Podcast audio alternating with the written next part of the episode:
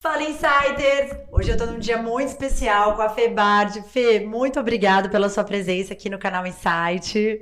A gente está muito feliz em te receber aqui no nosso espaço e a gente vai desvendar a mente. Olha aqui, olha aqui, Insiders, como sempre vocês sabem que a gente desvenda a mente aqui dos nossos entrevistados, um podcast diferente hoje. Lincoln, com quem que a gente vai falar hoje? Ju, né? Primeiro eu queria agradecer aí a Febard por vir aí compartilhar um pouco com a gente toda a história dela.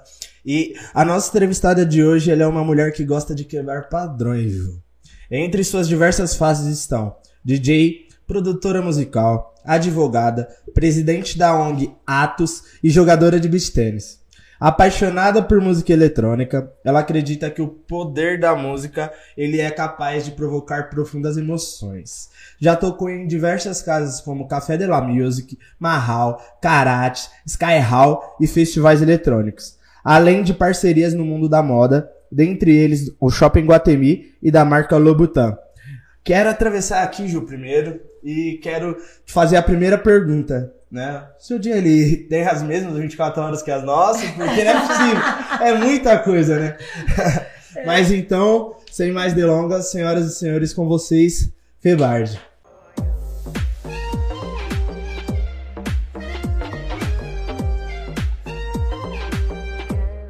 Obrigada, prazer, Ju, me receber aqui, prazer vocês também. Bom, eu até cansei com essa introdução. é muita coisa. Eu, eu muita não, deve, coisa. não deve ser os mesmos 24 não. horas que o meu. Não é possível. Eu também acho. Ela, e olha, prepare-se, porque ela vai ter segredos aí para desvendar e ajudar vocês também nisso. Vamos lá. Nos conte, como você consegue dar conta de eu tudo? Acho, assim, muita gente pergunta, né, como que eu faço tanta coisa. E eu acho que o segredo é priorizar e saber falar não. Eu acho que o que foi grande transformador para mim nesse processo de fazer várias coisas ao mesmo tempo e entender que eu podia fazer várias coisas bem ao mesmo tempo, não era fazer mais ou menos, foi conseguir falar não para aquilo que não era prioridade, para aquilo que muitas vezes eu estava falando sim com receio de magoar alguém, e isso acabava não só tomando meu tempo, mas me fazendo mal. Então eu acho que aprender a falar não foi muito transformador. Depois a gente priorizar, a gente se priorizar, né? Saber fazer aquilo que, te, que você gosta, que te faz feliz. E aí as coisas vão se encaixando e você vai conseguindo dar conta de fazer tudo. Ai, que maravilhosa! A gente vê esse brilho no olhar quando ela fala dos projetos. A gente vai falar um pouquinho de cada um deles, mas primeiro eu queria entender de você como que foi realmente esse despertar. Hoje a Fê, ela é a presidente da ONG Atos, então a gente vai falar um pouquinho de empreendedorismo social e, e, eu quero entender com você quais são esses desafios e como foi essa ideia, de onde surgiu, conta para os nossos insiders. Falo, acho que com muito amor, né? Acho que é o grande, meu grande projeto de vida. É, eu sempre fiz muito trabalho social, sempre fui voluntária. Eu ajudei muito tempo atrás a fundação de uma cooperativa de catadores de lixo. Então isso sempre teve muito no meu DNA de ajudar o próximo. Mas foi durante a pandemia, no primeiro mês, exatamente no primeiro mês, quando começou a pandemia, que teve aquele lockdown, que eu tava caminhando um dia e me deu realmente, não sei se, não sei se é uma inspiração, se é um insight, aí, um chamado. Um né? chamado, acho que tem muitas formas da gente interpretar, mas eu realmente senti que eu tinha que fazer alguma coisa e foi quando eu pensei, falei, nossa, a gente tá em casa, né? Eu estava caminhando, porque estava caminhando em volta da minha casa, que eu tinha essa condição. E eu falei: o que, que aconteceu com as pessoas que estão na rua? Eles não têm uma casa para fazer um lockdown. O que, que eles vão comer? Então foi quando pela primeira vez eu falei, eu preciso fazer algo mais a não ser ser apenas voluntária. Não apenas, porque é muito ser voluntária, Sim, mas sim, não ser uma voluntária, mas eu preciso é, começar algo e, e, e fazer algo para essa situação. Então, nesse momento, eu saí nas ruas para ver o que estava acontecendo e vi uma situação de fome que eu nunca tinha né, me deparado antes, porque as pessoas não estavam mais na rua dando doação, os restaurantes estavam fechados, né? Muitas pessoas em situação de rua dependem uhum. de restos, sobras de comida de restaurante, e muitas pessoas então estavam lá uhum. e a gente conversava e falava que estava dias sem comer. Então eu comecei um movimento aqui na região de Alphaville, em grupos de condomínio, grupos de escola, grupos do WhatsApp. E em menos de uma semana eu já tinha juntado quase mil cestas básicas. Uhum. Foi quando eu me dei conta do poder da solidariedade, como muitas pessoas querem ajudar, não sabem como, não sabem para onde. Então, no momento que eu pedi e vi aquele potencial enorme de doadores e de pessoas querendo ajudar, foi quando eu falei, nossa, realmente tem aí um chamado é, para eu fazer é. algo muito maior. Não, e é o brilho no olho e esse trabalho lindo que a gente acompanha desde o início. Parabéns, parabéns a todos os voluntários, todas né, é, as pessoas que se movem para isso. Mas assim, é uma empresa, né? A gente estava conversando, é uma empresa. Você gerencia vários departamentos e sem dinheiro, sem ter os cargos, sem você ter uma remuneração. Como é que é isso, né? Sem dúvida, acho que é um grande desafio. Primeiro, porque ninguém faz nada sozinho. Então, quando em qualquer situação, mas numa ONG especificamente, você depende de um grupo de pessoas que ajudam de diferentes formas. Né? Então, a gente tem hoje uma rede aí de quase 60, 70 voluntários que trabalham. E a gente tem que fazer tudo isso funcionar como uma empresa. Só que uma empresa tem regras, né? As pessoas têm salário, tem todo um organograma que na ONG acaba não tendo. Então você depende muito da solidariedade, da boa vontade, da disponibilidade daquelas pessoas que estão ali doando tempo, doando recursos, né, doando alimentos. E só que de certa forma tudo se encaixa. E acho que essa é a magia de um trabalho voluntário. Ele é muito difícil, por um lado, porque você tem que ter toda uma dedicação, uma organização, mas ela tem essa magia de que tudo funciona, tudo flui. Então, você tem um grupo de voluntários grande que, de forma rotativa, alguns trabalham na produção dos alimentos que a gente distribui nas ruas, outros trabalham na entrega, outros doam alimento, outros doam dinheiro, outros doam roupas, e tudo acaba funcionando e, e se encaixando aí com um benefício para o próximo. Que lindo, que lindo. E é o que a gente estava falando antes também, né? Da leveza. E quando você faz um trabalho desse, todos os voluntários, você, né, encabeçando todo esse projeto, a vida se transforma também, né? A gente não faz com benefício, pensando no benefício que vai trazer para a gente, sim, para o outro mas automaticamente a vida fica mais leve, né? Tudo Sem flui dúvida. e você fala, nossa, esse realmente é o nosso propósito. Eu acho que é de todo mundo, né? É, acho que não tem uma pessoa falar, ah, não, eu não, não, não sirvo para isso. Não, acho que todo mundo deveria pelo menos experimentar, nem que seja é, ser voluntário de algum projeto, doar alguma coisa, doar o seu tempo, porque isso é transformador. A sua vida flui.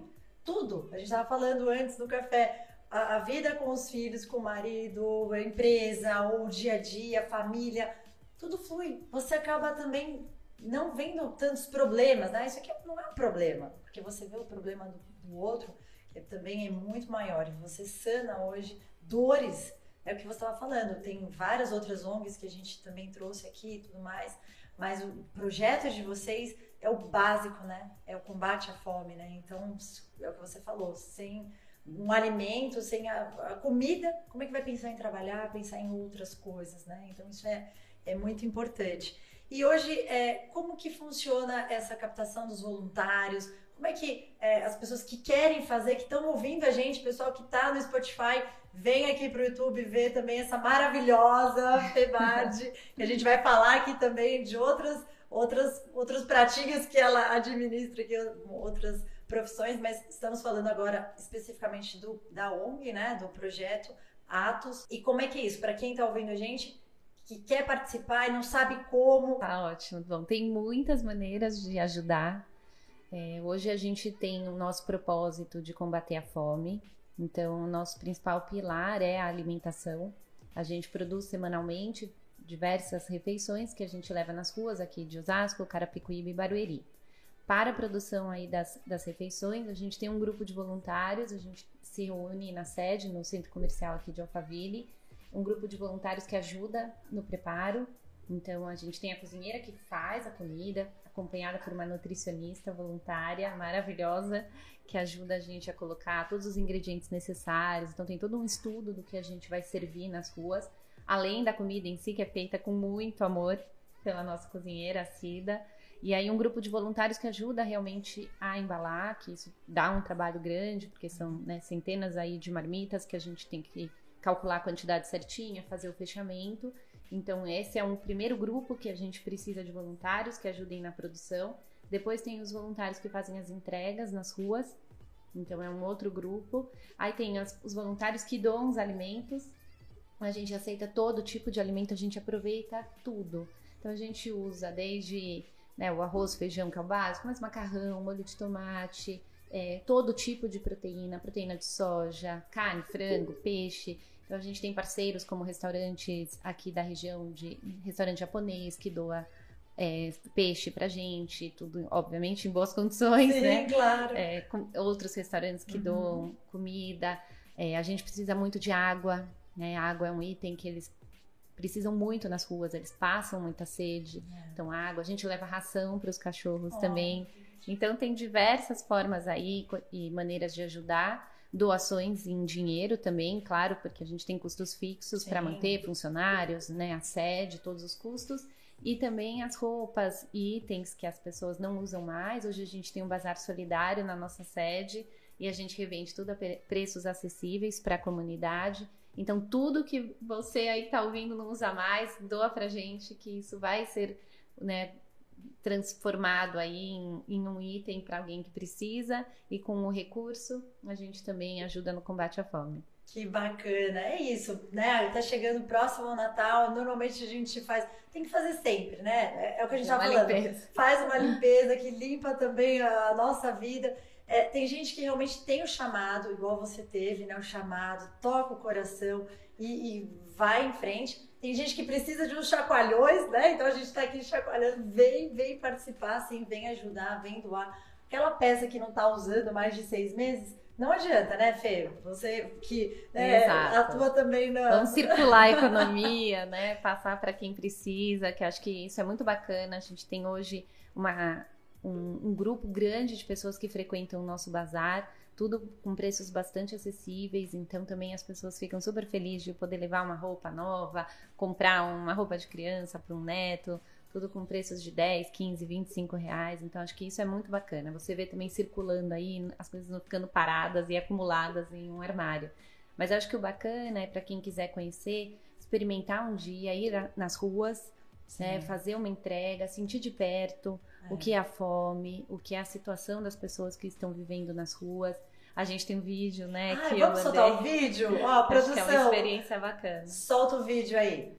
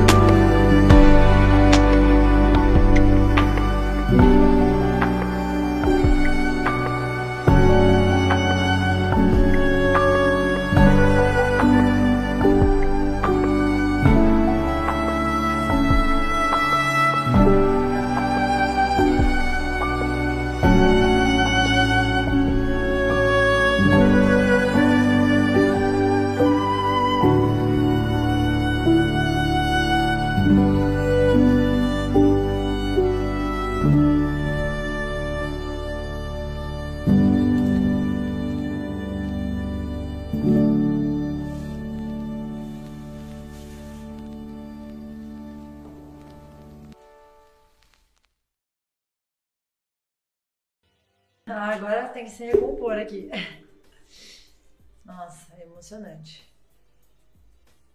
Eu tô nesse É, ai, se não tocou o seu coração, toca, fecha o olho, se concentra, se coloca na- no lugar da pessoa. Empatia. Eu acho que é, e a gente que tem filho, né, ainda é eu, eu já fazia isso com a minha mãe, então eu tenho um exemplo de casa, tem uma, uma situação bem simples que a gente passou de vida, o Anderson também, mas é, assim, e, e depois a gente construiu, conseguiu, conquistou, e eu falei, bom, e agora os meus filhos, né? O que, que eu vou fazer? Qual o exemplo que eu vou dar? E eu não precisei nem fazer muita coisa, porque já vem deles, assim, é uma coisa incrível. O meu pequenininho até chora quando ele não, não consegue ajudar alguém. Então, saiu de casa, leva alguma coisa, leva uma comida, aquele resto de comida que sobrou, talvez, doa, ou vem realmente ser voluntariado aqui no Atos, que realmente é um trabalho lindo, lindo. Parabéns, parabéns, que emoção. Eu acredito muito que se cada um fizer um pouco, a gente consegue mudar a situação de muita gente, né? E a gente pode começar olhando um pouco para o nosso entorno. Então, quando a gente vê essas imagens, não dá para acreditar que a gente está do lado de Alphaville, tem uma das maiores rendas per capita de São Paulo, e ao redor a gente tem tanta gente que não tem um prato de comida. A gente leva o prato e muitos falam pra gente: Nossa, eu não sabia o que eu ia comer hoje. E acho que talvez a gente não consiga entender essa proporção do que é, né? Porque sem você estar alimentado, você não consegue nem pensar no que seria um próximo passo, você não tem esperança, você isso tem tantas outras implicações. Você não, não aprende, você não consegue assimilar a situação que você está vivendo. Então você não sai dela. Exatamente. Então começa, a gente fala muito disso, né? Que não é um assistencialismo que a gente está fazendo. A gente está, primeiro, levando para essas pessoas uma mensagem de que assim a gente enxerga elas, de que sim, elas podem sair daquela situação e que tudo começa a partir daquele prato de comida, inclusive um um relacionamento, né? Um voto de confiança na- no trabalho que a gente faz, na gente. Ele começa todo de um prato de comida. Ai, que lindo, Fê, que lindo. E é emocionante, né? Todo esse trabalho vale, vale muito a pena, vocês precisam realmente conhecer. E vamos mudar só um pouquinho agora de assunto aqui, os meninos colocaram. Olha ela maravilhosa que. E assim, não é mudar muito de assunto, porque parte do, do, né, do, do- da sua verba que você é, toca nos locais, você reverte também para instituições, para atos, né? Então, Conta como é que foi essa descoberta, né, dessa maravilhosa Febade como DJ. e é maravilhoso, o set dela eu já ouvi sensacional. Parabéns. Eu acho que tudo aconteceu ao mesmo tempo na minha vida, essa grande mudança, né? Eu sempre gostei de música, sempre fiz festa, muito como um hobby, não como algo profissional. E ao mesmo tempo, também durante a pandemia, nesse mesmo chamado é, que foi quando eu fundei a ONG, foi quando também eu resolvi que não só seria um hobby, né, ser DJ, mas que eu levaria isso como uma segunda profissão e realmente entender que a gente pode sim ter várias profissões, né? A gente não precisa, né, porque eu sou advogada, então que eu não posso ser DJ. É Isso aí. Realmente eu comecei a estudar muito mais, e investir muito mais e unir todas essas minhas, esses meus lados. E a, a parte social foi, um, foi a união de tudo. Então, como você falou, hoje os meus cachês eles são revertidos para a ONG e também em eventos que eu vou, como um que eu fui agora recentemente, que a gente negociou cada ingresso um prato de comida. Então, também levando um pouco dessa solidariedade para o mundo do entretenimento, que eu acho que é bacana. Mas acho que no fundo também a música é muito a forma que eu tenho de retribuir. Acho que todos os privilégios que eu tenho eu devolvo através da música. E aí, para você se preparar para um, pra um evento, para uma, pra uma festa, como que é isso? A inspiração vem de onde? Olha, a inspiração, ela é tudo. é, realmente, eu não, sab... não tinha, acho que, essa consciência. Outro dia, me preparando para um set, eu estava muito cansada e me deu um bloqueio de inspiração. Isso Sério? nunca tinha acontecido. Olha, Eu falei, nossa, às vezes eu ouço artistas falando isso, eu não sabia que isso podia acontecer. Eu tava, não estava inspirada e não conseguia sair do lugar, não conseguia me preparar. olha. E realmente tive que fazer todo um processo. Primeiro eu tive que descansar e realmente liberar minha mente, eu acho, para vir a inspiração. Tá. E então eu acho que realmente é isso, né?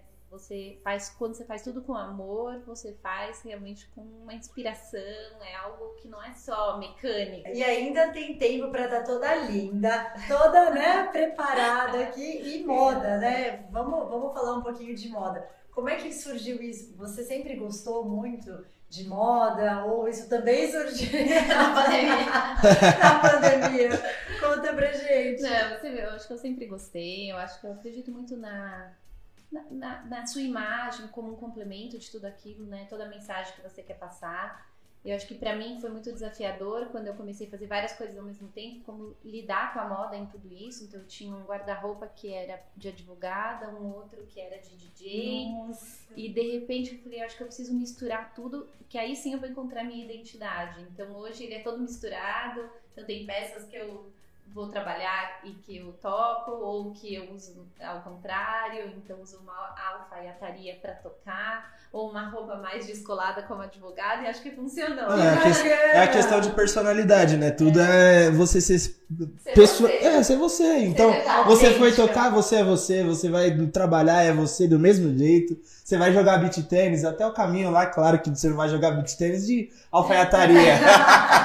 Mas até então é, é você também do mesmo jeito, então ser você, ser é, pessoal assim é fantástico. É o que você passa uma verdade, isso. é isso. Exatamente. Funciona, né? E fala para os nossos insiders, Fê, que estão empreendendo, a gente tem muitos jovens, né, que escutam a gente, que ficam com vontade, falam, poxa, deixa eu ver, não sabe para onde. Então, quando você é jovem, realmente você não sabe aquilo que é, você quer, para onde você quer ir, né? Você está ainda perdido no seu caminho. Você lá atrás, a Fê com 18 anos, você já era assim decidida, determinada, já sabia ou não? Você também teve que percorrer alguns caminhos falar, poxa, né, é, não era isso, volta e deixar também um, uma inspiração, né, para os nossos insiders.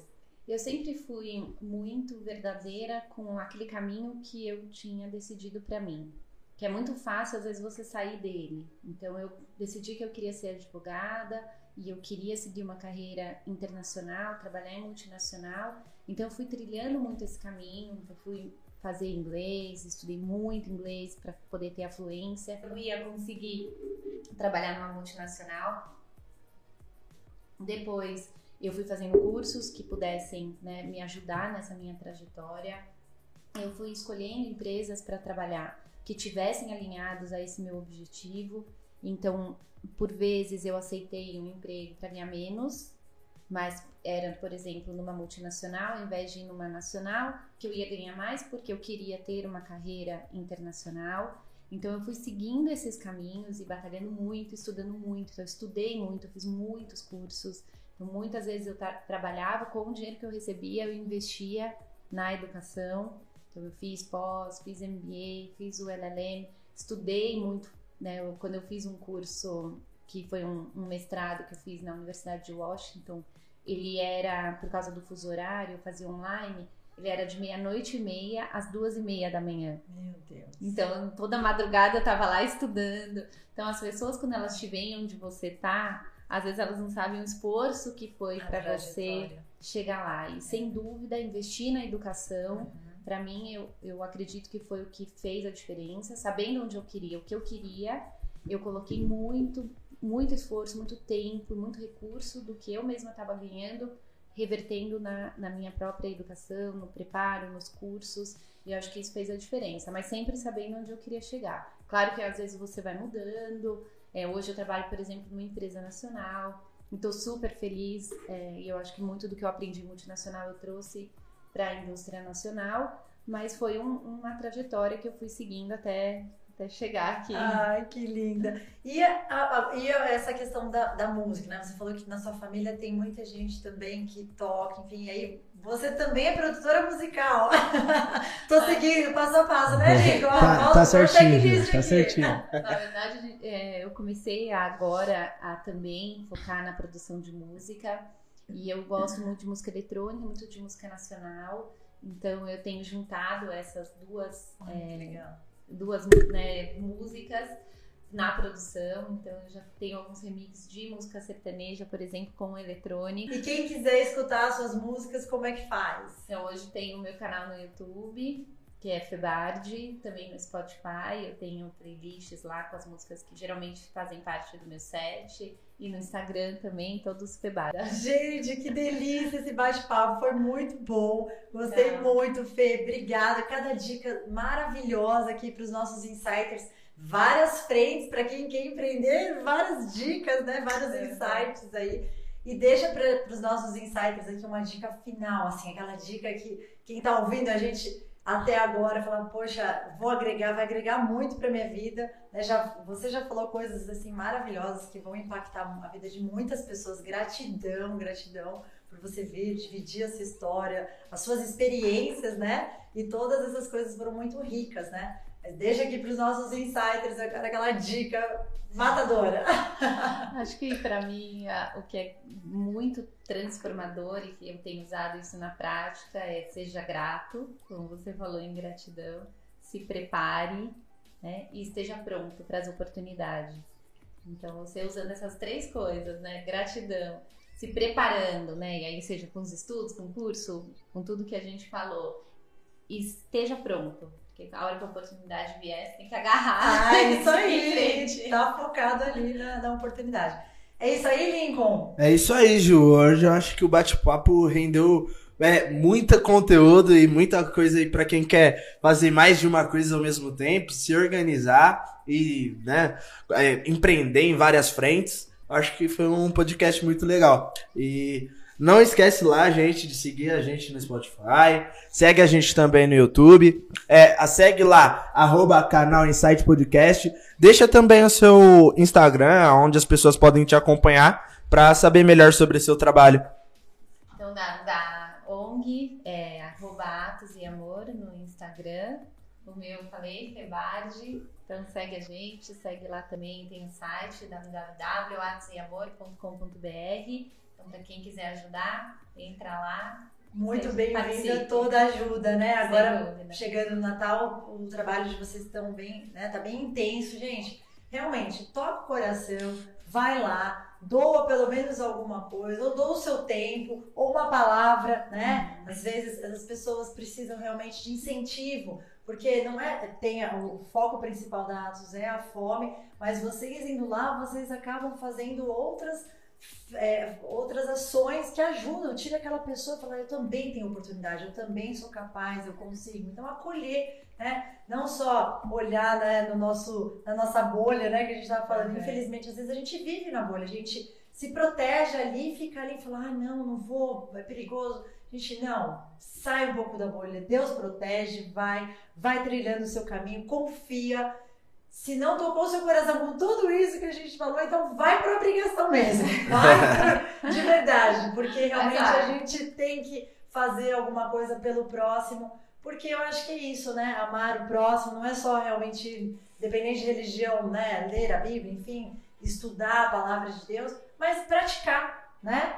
Como é que eu vou amar o próximo se eu não olhar para o próximo? Se eu não ver a pessoa que está batendo ali no meu vidro pedindo um prato de comida? Se eu não é. ver a, o, o que está passando ali, seja família, seja amigos e seja um desconhecido. E abraça mais, né? Tem empatia. Eu acho que com tudo isso a gente transforma esse mundo num mundo melhor, né, Fê? Com certeza. E parabéns mais uma vez por esse trabalho incrível que você inspira todo mundo, né? Me inspirou, inspirou as minhas amigas também estarem movimentando, né? Você até falou uma frase: solidariedade gera mais solidariedade e nisso a gente cria uma comunidade assim mais humana. Né? Eu acho que é, é isso. Sem dúvida. Obrigada. Gente. Imagina, a gente que agradece. E é isso aí, insiders. Até o próximo episódio e um beijão. Valeu!